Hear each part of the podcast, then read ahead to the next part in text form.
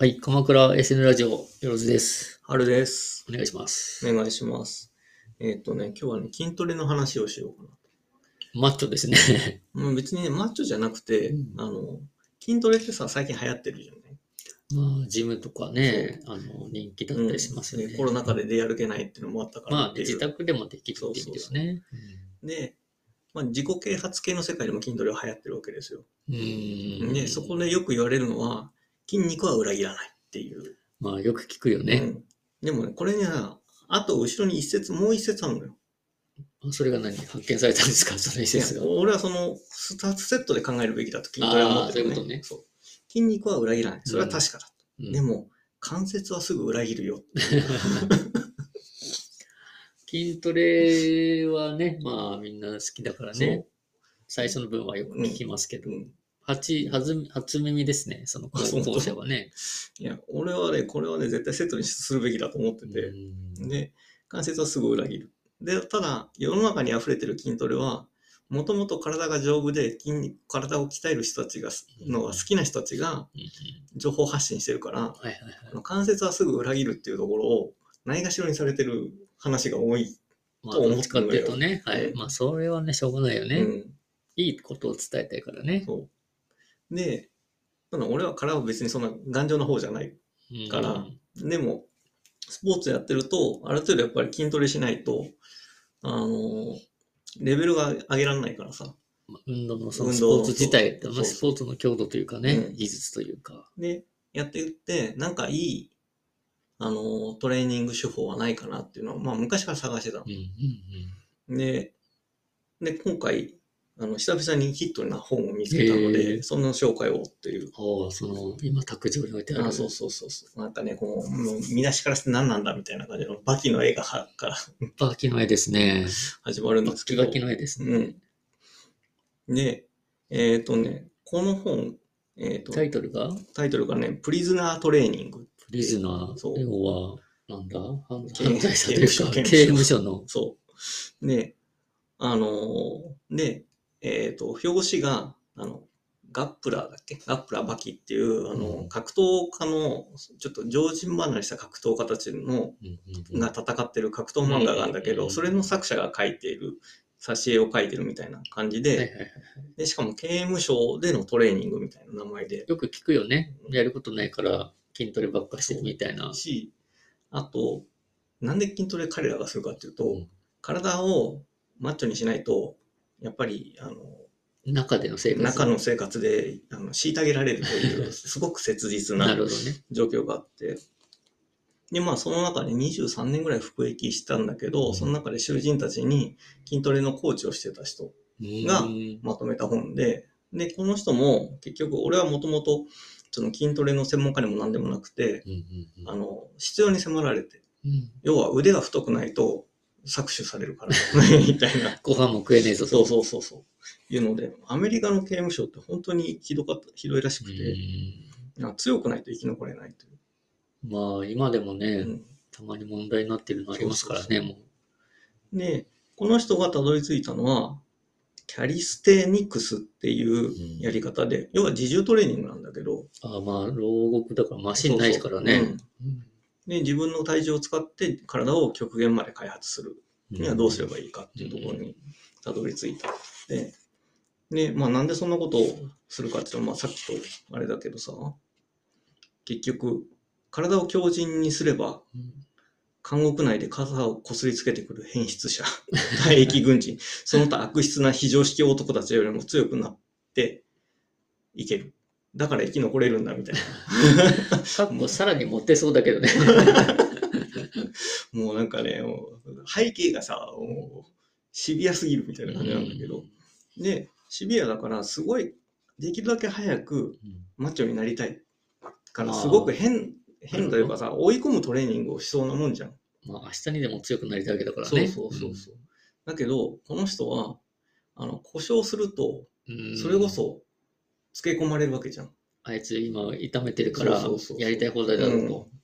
なので、そういったその負けることは絶対に許されないんだけど、うんできるだけ早く強くならなければいけない という状況で、練り上げていったら、なんかよく見ると、そのすごいマッチョになって生き残るぞっていうんだけど、その実やってるのは、関節をいたわりながら、故障なく筋肉とを成長させるにはどうすればいいかっていう方法論にまとまっていて、うんなるほど。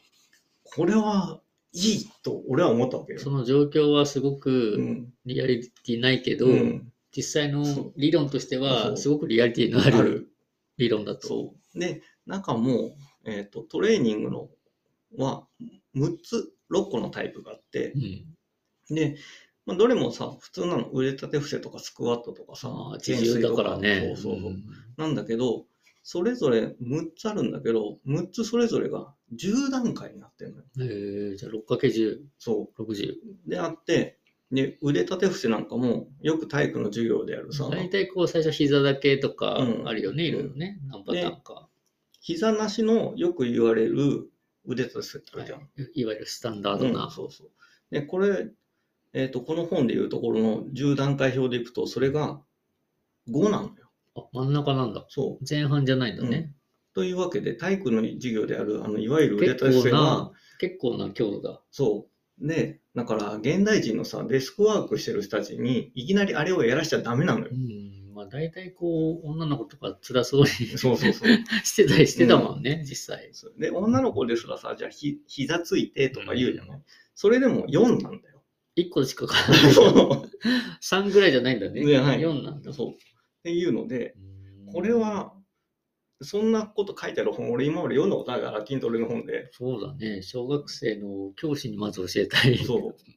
で、これはそういう意味でも、俺にとって目新しかったかうんら、あそうだね。目から鱗そ。そうう。でま、さにやっていくと、むさっき言った6つの種類があるんだけど、うんうん最後の方でブリッジとかさ、うん。あの、えーだんもっとすごい負荷が高くなうる、んなんだけど、これもブリッジは、あの、イメージなんて久々に聞いたわ。そうそのね、このブリッジもさ、こう10段階あるんだけど、うん 自分もあるんだ。そうそう。なんだけどさ、もう最後の方の10になると、これ極限私じゃんみたいなのになるんだけどまさあ、。普通の立て手が5だったね。うん、それ以上の腕立てがあまり思いつかない からね。それもね、見るとね、すごいんだけど、なんだけど、ブリッジとか、この体体幹とか、もう脊椎に関するようなところは、あの、すごい、もう、何度も書いてあるんだけど、スクワットとレッグレイズって言って足上げがあるんだけど、これのステップ6ができるまでは絶対ブリッジはやるなやるなと。痛めるぞと。そういうので、もうひ本当に故障させなさせずに、なんか超人の域まで行くにはどうすればいいかみたいなのをこうなんか書いてあって。なるほどね。まあ、超人になるためにはそれぐらいあるんだろうな、いややっでぱもその超人ぐらいにならんと周りからの尊敬を集められないから 大変なことになるっていう。うん。まあ、あのその前に犯罪すんなよって言いたいけどね。うん、それ はね。まあね、ななんでぶち込まれたのかまでは書いてないんだけどそさうだね。書く必でも要ないと思うよ。 23年間いたっていうから、 23年はだい相ぶいろ当んなことやっなた、ね。相当な複数のあれだね、経過が重なってるだろうね。っていうので、これがね、非常にあのうん面白いというか、あそのうだね。よく、今ほら、Google とかでさ、調べるとさ、パッとキー今ワードいろいろ出てくる YouTube けとかもいっど、ぱいやってますよ。そうそうだけどさ、それ出てくる情報が自分にとってベストかどうかってわかんないじゃん。うそうだね。自分の今立ち位置もよくわかんないからね。そうそうそうっていう時に、で、パッと飛びつけるものに飛びついて、うんちょっと調子を悪くするっていうのはやってたからさ、うんじゃなくてっていうのに久々に書籍でさ、それにあって、うあこれ面白い面白いっつってやってんだけど、あの、一番最初のそのさっきの10段階のさ、うん1から始めると、うんあの腕立てとうんの場合はね、そういう壁に、あー立ち上がって壁に対してちょっと体斜めにして、床じゃないんだそうね。、まずやるっていうとこかまらあ、始そまれるのだけでもね、多少の負荷はあるからね。で、それでな、で、この本だと、何をそれで、あの、物足りないと思うのは分かりきってるけど、あの、、そこで、ちゃんとした姿勢うん。と肩関節の可動域をうん広げることに意識をうん意識しろ。フォームをちゃんとね。そうそはうそう。いっはいはいはい。ていうので、あの、それを、まあ結局、レップって何回繰り返すっってていいうのを、はいはいはいをえっと初心者はその一番ステップ1、一番簡単なやつでも初心者は10レップ、で10レップスを1セット、うんで中級は25レップスを2セットうん、上級は50レップスを3セット。あーで、上級まで何も、えっ、と、うん、なんだ、何も、あの、苦もなくうんできるようになったら次のステップに行けっていう、 50の3って結構ですね。結構ある。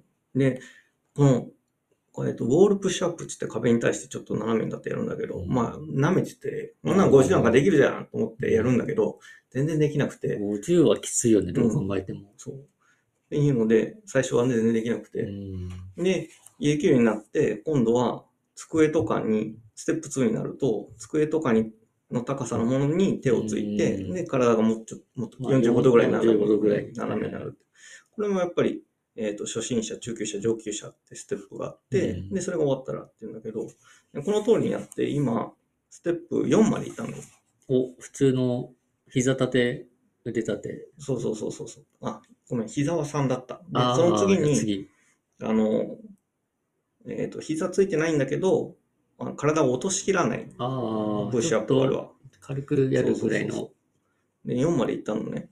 そしたら、やっぱりね、姿勢がちゃんと身についてきてからやるから、もう、よくさ、筋トレなんかで、うんここに効いてる、ここに、みたいなセリフあるじゃなうんい。やっとわかった。こういうことかっていう。うん来てる、来てる、来てるみたいな。ちゃんと正しいとこにや来てると。そうん鍛えたいとこをちゃんと鍛えられていると。うん、いうのになって、あ、これを続けていけば、なんか丈夫な体になれそうだっていう。まあそのうち肩に戦車ばっかってんかいっていうね。 それ、多分ね、そこまで行くには ね、相当食べなきゃダメだと思う。肩にメロン乗っかってるんかいもうね。そこまで行ったらももううそれね、プリズム関係ないから、そ関係ないれいらない筋肉だよ ね。未成筋だからね。水金だからね。いやそうー、なの面で、こ白れいですそうね。これも結局、喧嘩に勝てる筋肉を、体を、だから、動かせる体そうだよねもう。実際に使う筋肉というか。なので、まあ、未石メロンにはならないはずなんだけど、うんそうだね。まあ、絵はかなりそれに近いけどね。